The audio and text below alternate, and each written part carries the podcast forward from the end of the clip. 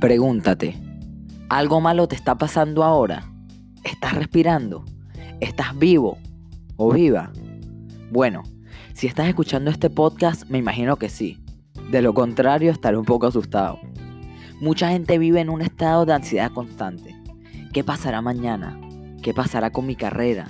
¿Cuándo conseguiré trabajo? ¿Le caeré bien a mis suegros? ¿Corea del Norte lanzará una bomba nuclear? ¿Conseguiré una novia? Gastamos mucha energía sufriendo y pensando en algo que ni siquiera ha ocurrido. Bueno, disculpa. Ha ocurrido solamente en tu cabeza, más no en la vida real. Te doy un ejemplo que afectó a millones de personas. Se llamó la Guerra Fría, donde la Unión Soviética y Estados Unidos se amenazaban entre sí con que iban a lanzarse bombas nucleares. Esto pasó por 44 años. Mucha gente sufrió ansiedad porque no sabía si el día siguiente iba a amanecer vivo. Pero adivina qué. Nunca lanzaron ninguna bomba nuclear. Y toda la ansiedad y preocupación no ayudó en nada a la situación. Y eso remó. Eran épocas difíciles.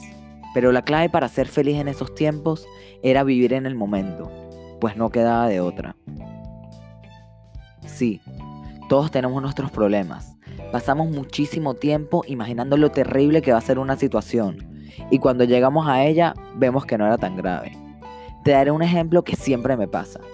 Al principio de cada semestre, cada vez que agarro una clase que todos mis amigos dicen que es difícil, llego el primer día al salón y se ve todo demasiado serio. El profesor está serio, la gente está tomando notas. Y pienso para mí mismo, seguro será imposible y tendré que poner demasiado esfuerzo para poder tener una buena nota. Después de unas cuantas semanas, me doy cuenta que sí, Tal vez tenga que trabajar un poco más. Pero no es nada del otro mundo. O como dirían los millennials, es un poco más chill de lo que pensé. A esto yo le llamo costumbre y a veces puede ser una bendición. La primera vez que vas a hacer algo, generalmente lo haces con miedo y ansiedad. Pero ya la quinta vez que lo haces es algo común. Compara a una persona que se lanza de paracaídas por primera vez con el instructor que acompaña a esa persona. Los dos están haciendo el mismo acto, solo que el segundo está más acostumbrado, por lo que su miedo y ansiedad son casi inexistentes. Entonces te doy un consejo. Cada vez que vayas a hacer algo nuevo, imagínate cómo va a ser la décima vez que lo hagas y se te bajará la ansiedad y el terror de hacer algo por primera vez. wow, en verdad buen consejo, lo intentaré aplicar para mí también. Yo veo la vida de una forma un poco distinta a lo que mucha gente la ve. ¿Para qué preocuparse tanto? Sí, hay que tener cierto plan y ciertos objetivos para lograr hacer algo significativo en la vida. Pero cuando uno se da cuenta que no todo está en nuestras manos, uno empieza a tomárselo todo con más calma. ¿Cuántas cosas no planeaste de cierta manera y no salió nada como pensabas, pero igual fue para bien? Y como dijo el humorista y músico Daniel Rabinovich.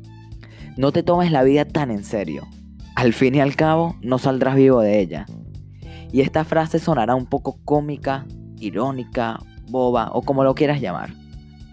Pero lleva una verdad de la vida que nadie puede negar. Y es que esta vida no es para siempre. No importa cuán grande sea tu problema. No creo que dure más de 120 años y esto nos debe dar fuerza cada vez que estemos en una situación difícil. Deja de vivir en el pasado que ya pasó y en el futuro que todavía no llega. Agarra este momento, este mismo momento y vívelo como si fuera el único momento que tuvieras en tu vida. Y verás como tu vida empezará a tomar más sentido. Si te inspiré, te di lástima, te hice reír o simplemente la pasaste bien escuchándome, Recuerda darme 5 estrellas en Apple Podcast y escribir una reseña de lo que risa con sentido significa para ti.